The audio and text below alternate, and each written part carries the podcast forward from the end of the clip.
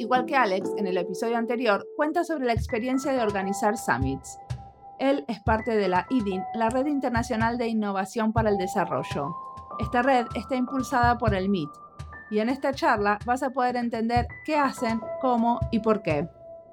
Omar Crespo quiere educar a todos en diseño, no solo a los diseñadores o estudiantes, sino a las comunidades vulnerables, y lo está haciendo con comunidades maya. Trabaja en Guatemala y El Salvador. Escuchemos su historia. Mi nombre es Mariana Salgado, esto es Diseño y Diáspora.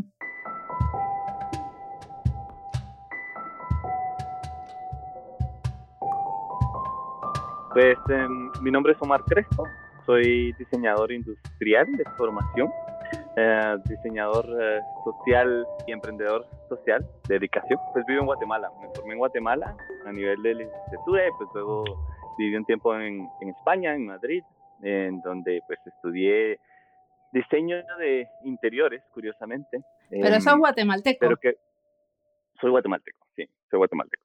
Y pues curiosamente ese máster mm, no me dedico y nunca me dediqué al diseño de interiores, sino más sirvió para rediseñar mi manera de diseñar. Y pues el estudiar pues, arquitectura de interiores pues creció un poquito mi escala y me hizo repensar todo y tener un poquito más de pensamiento sistémico. Y ahí fue donde nació un poquito como esa nueva escala en, en cuestiones de diseño. ¿Y qué estás haciendo ahora con esta nueva escala? Con esta nueva escala, pues esa escala creo que fue el primer paso y ahora pues he dado creo que otros cinco a nivel de escala. Estoy muy interesado en, en, diseño de, de, sistemas y de ecosistemas de innovación. Y, y pues es, es algo bien interesante y bien complejo que, que, que sigue siendo pues, diseño, obviamente, pero donde la tecnología o el producto, que fue donde yo empecé, pues juega un papel súper, súper chiquito dentro de pues, este sistema que implica muchísimas más cosas y que y que el diseño entonces ya no solo es de productos, sino de estrategia, de muchas cosas que implican gente, servicios, espacios y pues obviamente los productos. Y, y todo esto lo estoy mm, trabajando pues aquí en, en Guatemala, estoy basado en, en Sololá, a orillas del lago Atitlán, que es, es, un lago hermosísimo, eh, donde hay eh, cerca de ocho comunidades eh, alrededor. ¿Qué es Sololá? ¿Una ciudad? Sololá es un departamento en el altiplano guatemalteco en el lago Titlán, que es uno de los lagos pues, más, más bellos del mundo y pues dentro de Guatemala a veces uno de los, de los focos de turismo más fuertes. Existen estas ocho comunidades que pues, son muy vulnerables. Entonces, toda esa formación que yo tuve en diseño y que nací muy interesado en mobiliario, en iluminación, en productos hermosos, lindos, eh, etcétera, pues en un momento me cuestioné mucho si esa era realmente la dirección que quería tomar, como que toda esa creatividad y toda esa formación si de verdad la quería dedicar a seguir haciendo nuevos objetos bonitos o simplemente dedicarla a necesidades que veía mucho más importantes. Pues viviendo en la, en la realidad de mi país, que pues más del 50% de Guatemala vive en, en, en pobreza, y, y, pues si quería dedicar toda esa formación y todas esa pues metodologías de innovación y de creatividad hacia algo que valiera más la pena y que dejara algo más hacia mi país y hacia pues, mi persona también, esa satisfacción. Entonces, en algún punto de mi carrera yo tuve la oportunidad de viajar al MIT, al, Massachusetts Institute of Technology, y pues a través de, de, esa experiencia conocí a una serie de personas en un laboratorio que se llama D-Lab.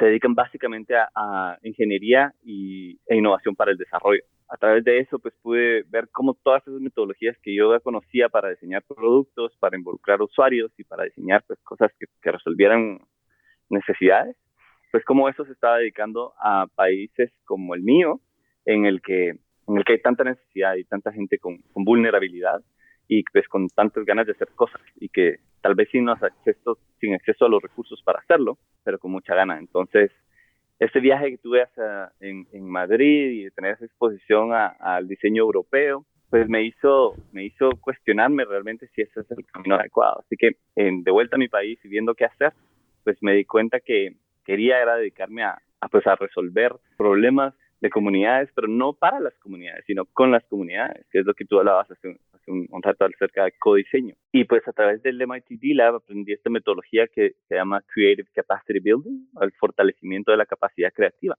que básicamente se enfoca en desarrollar las habilidades de creación, de innovación de, de cualquier persona. Por el simple hecho de ser humanos, somos creativos por naturaleza. Y, y mm, esta metodología pues se centra mucho en desarrollar esa confianza creativa en las personas y enseñar diseño. Entonces, eh, lo que estoy haciendo ahorita principalmente es con mi compañía que se llama Link4, que es una empresa social, eh, y nos dedicamos a la educación en diseño para todos. Y cuando hablamos para todos, pues es básicamente comunidades vulnerables. La educación en diseño pues siempre ha sido como muy elitista en el sentido de ese a nivel universitario. Eh, y pues en Guatemala menos del 2% de la población tiene acceso a, esa, a, a, un estudio universitario. Link 4 nació con esa, con esa misión de llevar esta metodología hacia pues, las, comunidades más vulnerables de Guatemala y trabajar con ellos eh, para desarrollar proyectos y productos, tecnologías muy simples que se pueden desarrollar con materiales disponibles localmente y que, permitan a todos vivir de, de una me mejor manera, más fácil, sin tanto esfuerzo, sufrimiento y tener más tiempo para hacer las cosas que las labores diarias les demandan hoy. ¿Y estas comunidades tienen algún origen especial? O sea, ¿son comunidades aborígenes o, son más o tienen como otra tradición? Esa es una súper buena pregunta. Principalmente estamos trabajando con una comunidad que se llama Santa Catarina Palopó. Eh, son comunidades de origen maya, cachiquel específicamente, y es muy, muy, muy interesante porque el tema de diseño no es un tema natural para ellos en alguna medida. Y entonces ver la interpretación que ellos tienen de las metodologías de diseño es muy, muy, muy interesante. Y pues es una cultura que tiene muchísima riqueza a nivel de, de historia, de, de, cosmovisión maya, pues es, es, es, increíble, es totalmente distinta. Y las comunidades pues son también comunidades artesanas que tienen muchísimo talento para crear cosas increíbles eh, con tejidos. Santa Catalina Palopó, por ejemplo, se dedica mucho a hacer tejidos tradicionales y pues todo tiene mucho sentido, todo lo que ellos tejen tiene mucho significado, mucho simbolismo y, y ver cómo eso entra eh, en los procesos de, de, diseño que trabajamos con ellos es, es enriquecedor. Es, es, Por ejemplo, ¿me das un, un ejemplo? ¿Cómo, ¿Cómo, se refleja la cosmovisión maya en lo que hacen? Bueno, hay varios, varios proyectos que estamos eh, trabajando. Uno de ellos, por ejemplo, es el, el tema de estufas mejoradas. Es el, el, la cocina, es, es el corazón del, del, del, hogar guatemalteco. No solo pues porque obviamente es importante la comida, sino porque es el punto de reunión de la familia. Si lo vemos desde un punto tecnológico, la ineficiencia de las cocinas convencionales, que es básicamente el fuego abierto, hace que en el altiplano guatemalteco, que es muy frío, pues el punto de reunión es el punto donde está el fuego. Entonces crean estas dinámicas sociales, pues que la gente ahí se reúne y pues empiezan el día juntos y lo, terminan juntos. Y pues que estas dinámicas en las ciudades ha, han variado un poco. Porque pues la tecnología, etcétera, etcétera, los horarios, y pues ya no necesariamente coincidimos para desayunar, para cenar, para eso. Y en el altiplano pues eso es algo que, que se da pues por esto, por el hecho del calor, pero también el fuego representa para ellos algo muy, muy, muy sagrado, muy importante. Entonces el hecho de ver el fuego es algo muy importante. Por ejemplo, uno de los proyectos que, que mencionó, que es el diseño de una estufa mejorada, uno de, las, de, los, de los requerimientos es que puedas en alguna medida ver el fuego. Porque si no ves el fuego, para les estás quitando para ellos un elemento que realmente es, es, importante ver, es importante sentir, que es uno de los aspectos que reúne y crea estas dinámicas sociales. Entonces, una estufa que sea 100% eficiente no sería una estufa que es fácilmente adoptada y eso pues al final es algo con lo que tienes que jugar, ¿no? O sea, ¿hasta qué punto puedes llegar en eficiencia donde todavía existe la adopción de la gente? ¿Por qué? Porque quieren ver el fuego, porque tiene que estar abierto. Porque tiene que estar abierto, porque si hay, hay ciertas familias que tienen una, un poder adquisitivo mayor, eh, y han hecho la migración hacia el al gas, a cocinar con, con gas, estas dinámicas sociales empiezan a cambiar. Ya no necesariamente se reúnen alrededor porque pues, ya no se da hacia, hacia la habitación y por lo tanto todas esas dinámicas han cambiado. Entonces, si pensamos para el desarrollo y el diseño de tecnologías de este tipo, los aspectos sociales y culturales son más importantes a veces que los aspectos técnicos. Entonces, es estas metodologías de co-creación te permiten comprender todas esas cosas. Perfectamente podríamos diseñar la estufa más eficiente en un laboratorio o en la ciudad o donde sea, y, esa, y, al momento de introducirla pues, al, al contexto rural en el que estaría utilizado, o no sería adoptado, que es lo que pasa muchísimo, no se adopta y por lo tanto pues hay ves muchas estufas que se usan como gallineros, que se usan como mesas, que se usan como lo que sea, menos como para lo que fueron diseñadas. Y el hecho de diseñar con las personas, pues ahí sí que te da los lineamientos y las características que son importantes para ellos. Y pues eso, pues es, un proceso mucho más largo, pues, porque obviamente te, tienes que conocer todas esos, esos, esas cosas que no son obvias, que no son directamente físicas de un producto, pero que determinan la adopción o no adopción de, una, de un producto, de un diseño.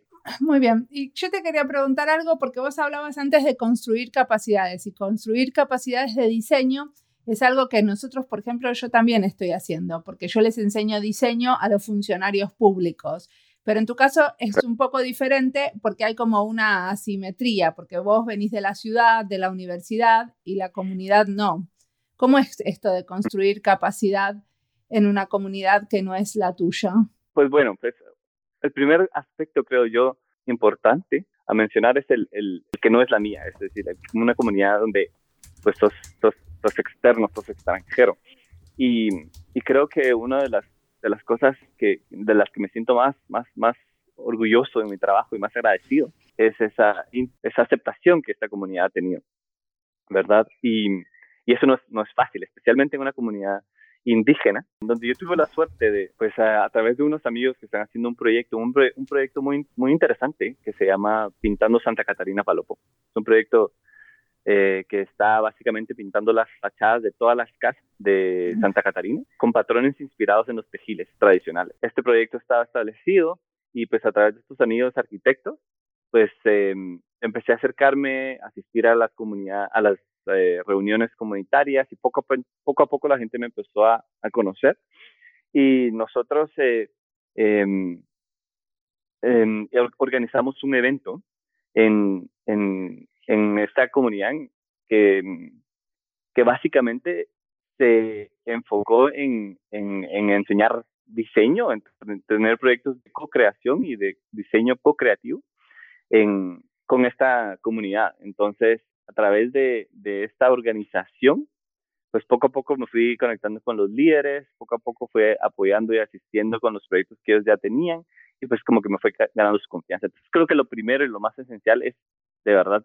pues, que te conozcan, que sepan qué, cuál es, qué es lo que estás haciendo y pues siempre lo que a mí me movió eh, pues fue esa visión de, de, de, de compartir, de esa visión de, de, de compartir las metodologías que, que yo creo que pues, deben ser accesibles a todos. Y entonces, eh, hablar de proyectos de sostenibilidad con ellos, eh, pues les, les hace mucho sentido, pues el vivir a la par de un lago que está en riesgo porque hay, hay, hay muchos focos de contaminación, eh, los hace muy sensibles en temas de, de, de, de ambiente, temas sociales, etcétera, etcétera.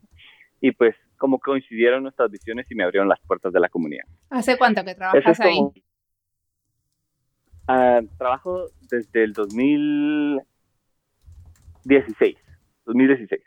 o sea que tienen como, como proyectos largos de, de como una, una, relación que se va armando a través del tiempo, no es que estás poco tiempo con una comunidad. Exacto, y es por eso que si bien hay ocho comunidades, estamos enfocadas en uno realmente es importante tener esa, esa continuidad. O sea, no solamente el hecho de tener que desarrollar la confianza para que te reciban y te abran las puertas toma tiempo, sino pues que obviamente los, los proyectos y la continuidad de los proyectos debe darse. Y, y creo que ese es uno de los, de los retos más, más grandes, más fuertes. Entonces, una vez que ya estamos abiertos eh, adentro de, de, de, la comunidad, eh, la, metodología funciona de la siguiente manera y es bien, bien sencillo, pero es muy poderoso.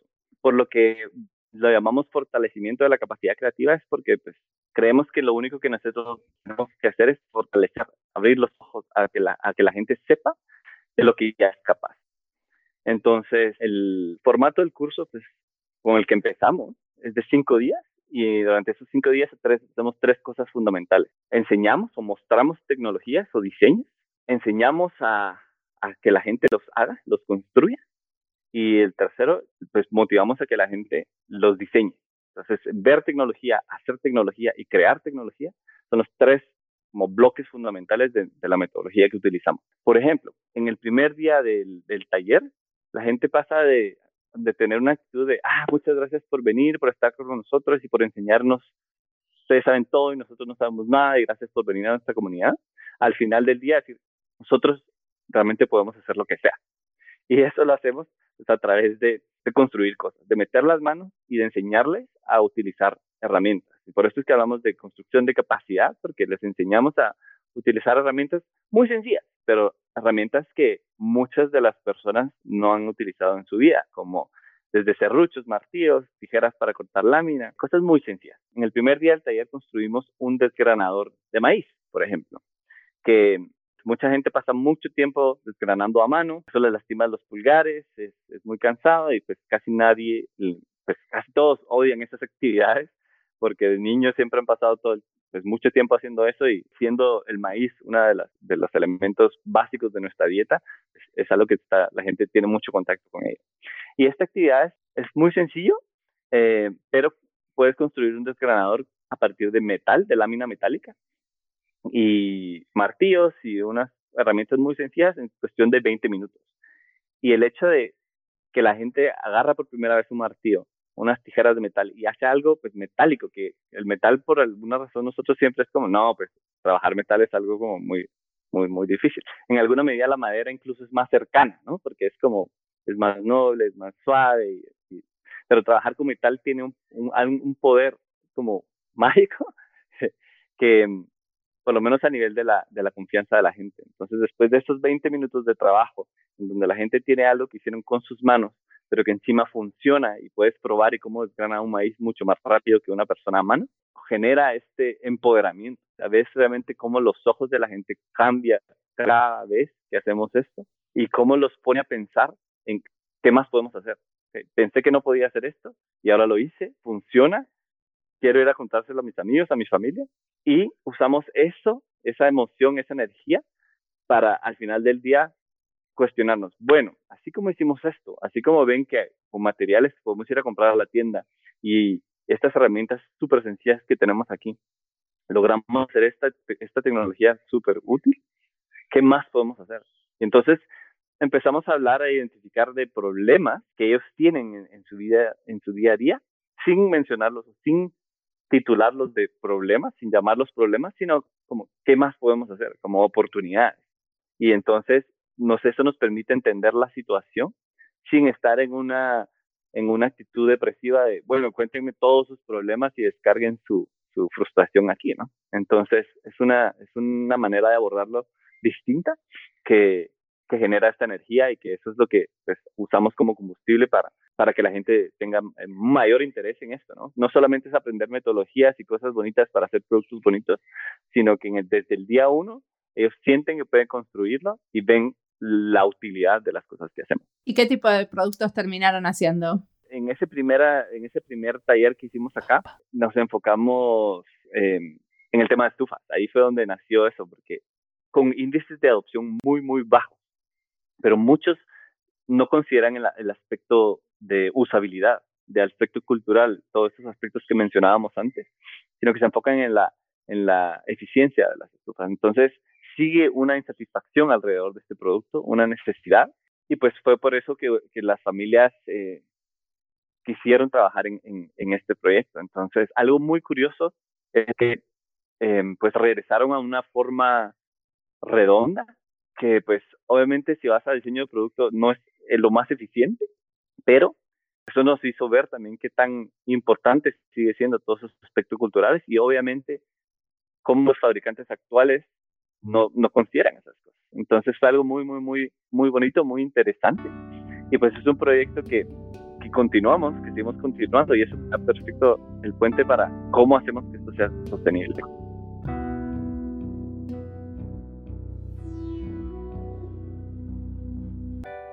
Uno de los grandes desafíos al querer hacer diseño para el cambio social es cómo se financia, y el modelo que encontró Omar es muy creativo. Creo que tenemos que hablar más de cómo financiar proyectos en los que creemos. En el episodio 41, dos paraguayos nos contaban cómo financiaban su proyecto con fondos internacionales y estatales.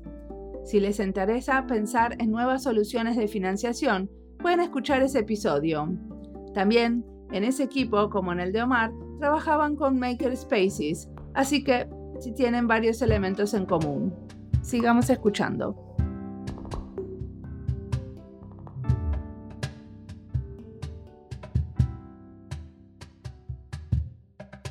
¿Y cómo se financia todo esto? O sea, vos decís que tenés una empresa, porque me imagino que la comunidad no les paga a ustedes. Exacto, exacto. Nosotros trabajamos de, esta, de esta manera.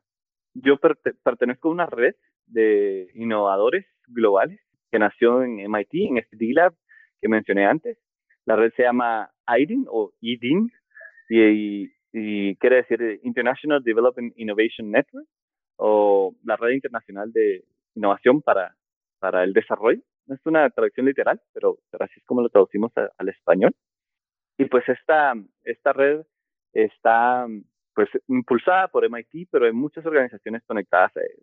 Y pues a través de, de, esta red pues tenemos acceso a, a distintas universidades. Entonces lo que nosotros estamos haciendo es ofreciendo cursos de co-creación en, en, experiencias inmersivas en una comunidad maya quechiquel en Guatemala. Entonces hacemos, tenemos cerca de tres años de estar colaborando con universidades como MIT, como mm, Oregon State University. Este año tuvimos eh, la primera colaboración con una universidad europea de Suiza, la Universidad de Zurich de las Artes. Y pues lo que hacemos es básicamente lanzar estos programas o cursos que pueden durar una semana o dos semanas o un mes en distintos formatos. Y pues lo que hacemos es tomar los proyectos que son relevantes en ese momento para la comunidad. Por ejemplo, hemos trabajado varias veces el tema de estufas y, recibimos grupos de estudiantes que vienen a, trabajar en ese proyecto. Entonces, nosotros ofrecemos este servicio, servicio a las universidades. Las universidades nos pagan por ese curso y durante el tiempo que están acá, pues los, los estudiantes vienen, viven dentro de la comunidad, comparten con las, con las familias, porque creemos que es la única manera de realmente poder diseñar para el contexto local, tener una comprensión tener una inmersión y vivir pues como vive la, gente acá para realmente comprender que las prioridades son otras, que las necesidades son otras, que los recursos son otros. Y entonces es parte de esa investigación, el hecho de estar totalmente inmerso y el hecho con la, con la cuota básicamente que ellos nos dan, también están como becando en alguna medida a, a un grupo de, de, de, de personas locales que, que son parte de ese proceso también y que de esa manera aprenden la metodología, desarrollan los productos con, con, el grupo de afuera y por eso pues, aseguramos que se dé una co-creación. O sea, también reciben un sueldo la gente de la comunidad, aparte de ustedes, aparte de los diseñadores.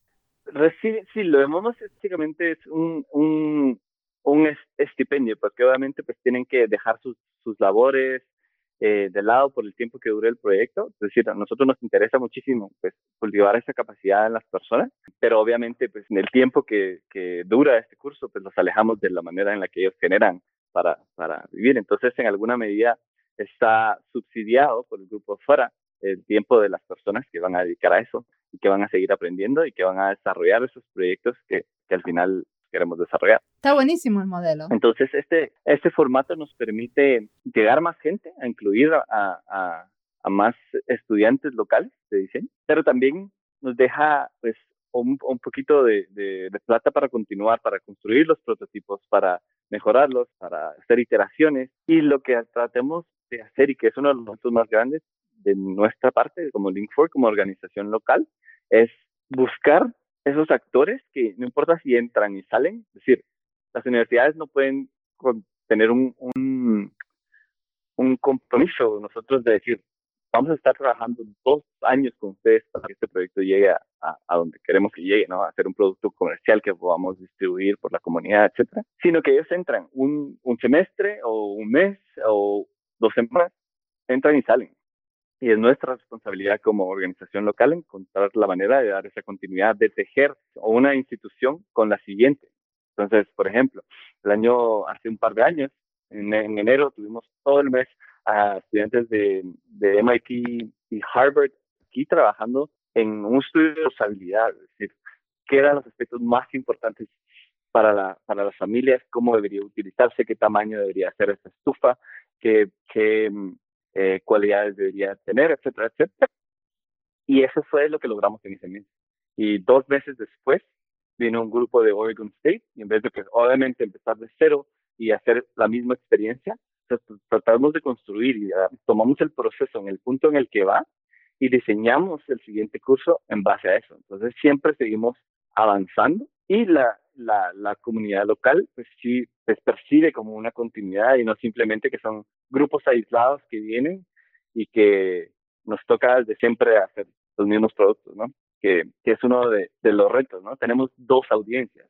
Una, que es la gente de afuera, obviamente, que vienen por aprender la metodología, por tener esa experiencia cultural, pero también porque realmente lo que dejen sea algo que continúe y no solamente sirva de entretención para, para, para ellos.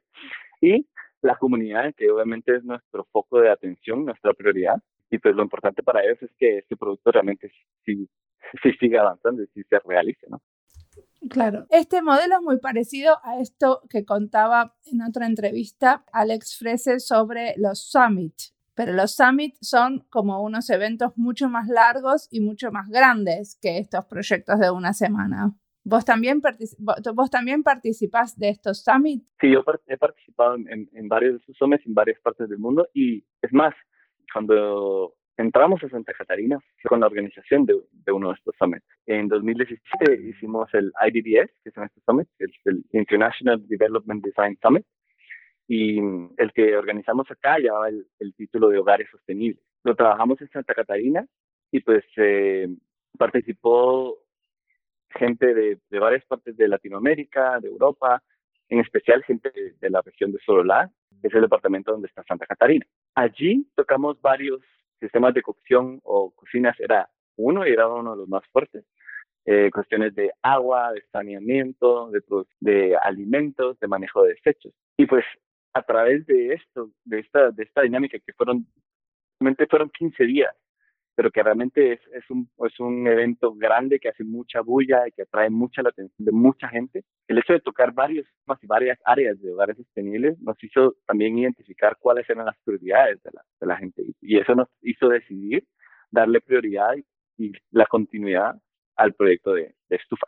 Esta mezcla, esta, esta diversidad eh, viene a enriquecer muchísimo todos estos procesos, pues porque obviamente traes cosas de, de tantas partes del mundo, las pones todas juntas, filtradas por, por la comunidad local, por la cultura local, y eso pues genera cosas muy, muy, muy interesantes. Decime una cosa, para arreglar un horario con vos fue dificilísimo porque estabas todo el tiempo haciendo trabajo en el campo en algún lugar sin conexión a internet o muy lejos. Eh, y estabas en El Salvador. ¿Siempre que vas a algún lugar es para hacer este tipo de actividad o tenés otro tipo de actividades? La mayoría de veces estoy haciendo esto. Estamos haciendo un, proyecto bajo la misma visión e incluso llevándolo un paso más allá. Ahí tenemos la dicha de, de, estar implementando un centro de innovación, que es básicamente un, taller, un makerspace comunitario, en donde después de hacer una serie de, de, talleres, como los que ya mencioné, de fortalecimiento de la capacidad creativa, tenemos pues una comunidad de innovadores, que así los llamamos, pues, gente que ya conoce la metodología, que ya está con, esa, con esas ganas de, de, crear, de encontrar soluciones, de identificar necesidades y, y verlas como oportunidades. Y entonces montamos un espacio con herramientas, con materiales y contratamos a gente que está, car que está haciéndose cargo del espacio, eh, motivando que la gente diseñe desde su comunidad para su comunidad. Eh, ese es un proyecto que me ha tenido bastante ocupado y viajando viajando bastante y que llevan la, pues va en la misma línea. Asimismo, también me dedico a, a, la docencia. Por muchos años di pues, clases de diseño en, en universidades de aquí de, de en la Universidad del Valle de Guatemala, en la Universidad Rafael Landida. Y pues cuando decidí mudarme aquí a Sololá y estar cerca de la comunidad y estar haciendo eso en el día a día, pues eso quedó un poquito de lado. Pero con mi compañera de vida, ella también es diseñadora y ella es, em, tiene un, un, proyecto también aquí en Santa Catarina que es de saneamiento. Es más, a partir de este ID10 eh, Hogares Sostenibles que hicimos en, aquí en Santa Catarina, ella lideró el proyecto de saneamiento y a partir de entonces eh, se mudó para acá. Eh, estamos implementando este proyecto que se llama MOSAN, que es básicamente saneamiento móvil en Santa Catarina también. Entonces llevamos esos dos proyectos. Es, es alemana, pero estaba basada en Suiza antes de venir para acá. Y esa es la conexión que, que, tenemos con esta universidad que mencioné que trabajamos eh, recientemente, es la Universidad de Zurich de las Artes, universidad en la que también colaboro como docente invitado en el programa de, Master of uh, Advanced Studies, métodos de diseño o diseño estratégico. Y entonces, cuando viajo a veces, pues también es esa Europa y, tener esa conexión con Europa en estos mismos temas de creación es, es algo que también creo que es muy, muy valioso, porque metodologías que desarrollamos y creamos en un contexto rural en Guatemala, podemos traducirlas a un contexto puramente profesional, comercial, banquero en Suiza y los resultados son como muy interesantes. Entonces, eh, los cursos que, que doy allá son muy relacionados a, la co-creación, que es lo que hacemos acá, pero descontextualizarlos y contextualizarlos al mundo europeo es algo muy, muy, muy interesante. Entonces, eh, en alguna medida todo está conectado, pero pues los, los contextos varían bastante, así que en eso me mantengo ocupado. Buenísimo. Y decime, eh, ¿qué cosas te inspiran en este momento? ¿Qué estás leyendo? ¿Qué estás escuchando? ¿Qué estás haciendo cuando, cuando no estás trabajando? Pues em, lo, que, lo que más me inspira es, wow, es una pregunta grande. me inspira muchísimo las cosas más sencillas. Em, hace una semana tuve una conversación con una de las, de las mujeres con las que, trabajamos aquí en, en, Santa Catarina y estaba como en un momento de, evaluación, realmente ver bueno, qué, qué, qué, qué, es lo que estamos dejando, qué es lo que estamos haciendo. Em, y, y ella me dijo algo que me, que me tocó mucho es, vivimos aquí en esta comunidad con un lago hermosísimo a la par de nosotros. Y vemos que viene mucha gente a través de los programas que ustedes organizan eh, y que se quedan enamorados, que no se quieren ir y que yo he dejado de apreciar todas esas cosas y como lo veo todos los días, o sea, no lo valoro. Y el hecho de ver que esta gente viene para acá y no viene solamente a pasear, no solamente a conocer, sino que vienen a trabajar por nuestra comunidad, eso me abre los ojos y me hace, me hace sentir que estoy desaprovechando, que estoy siendo desagradecida. Y me inspira muchísimo a, querer hacer cosas. Entonces, creo que esas cosas sencillas, esa, el hecho de, ver pues, lo, poquito que, que, estamos haciendo, es lo que más me inspira. Realmente ver, ver la inspiración en otras personas, creo que es lo que me inspira a mí y me llama inspiración a mí. ¿Y qué, te, ¿Y qué soñás con hacer? Porque lo que estás haciendo para mí es como soñado. Yo ya me tengo unas ganas terribles de tomarme el avión e ir para allá. Por favor, hacerlo. ¿Qué, qué, soña, qué sueña alguien que, que hizo una cosa que es como un sueño, poder ayudar a una comunidad con su trabajo? Yo sueño realmente con, con que pues, Santa Catarina, empezando por Santa Catarina, sueño mucho más allá de, de eso, pero sueño con, con hacer más y más de estos, de estos, de estos proyectos, de, de, que Santa Catarina realmente suene por, por, por, por, el mundo entero y suene por, por ser esa comunidad eh, sostenible, esta, esa comunidad de hogares sostenibles en la que, en la que la gente pues esté llena de, de, proyectos de innovación y que, y que la gente esté creando.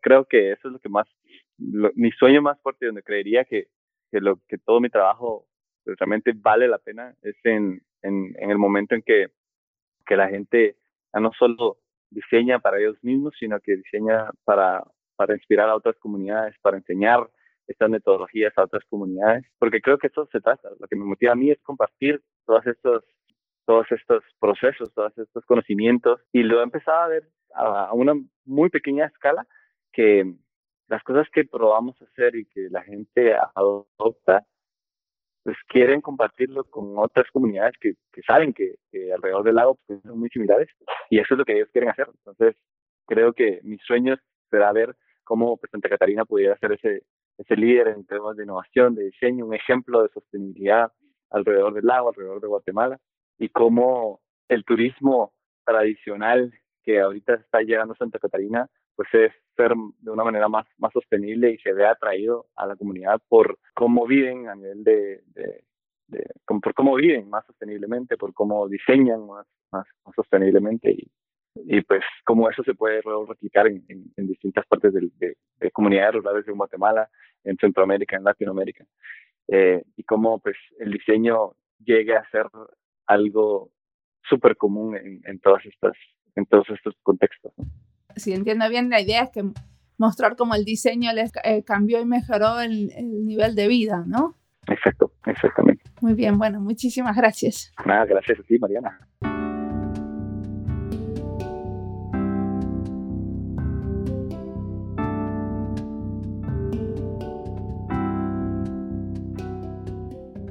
quedé pensando esto de nuevas maneras de financiar proyectos de diseño social. Tendría que entrevistar a gente que usó alguna plataforma de crowdfunding. Ahora, acabo de comprar un libro usando una plataforma así. O sea que compré el libro antes de que estuviera impreso y con mi plata y la de varios otros pudieron publicarlo. El libro justamente se llama Social Design Cookbook, Recipes for Social Cooperation. Se ve muy bien, aunque solo lo ojeé tiene muchos canvases o templates de diseño social, bastante en tema con lo que estaba presentando Omar.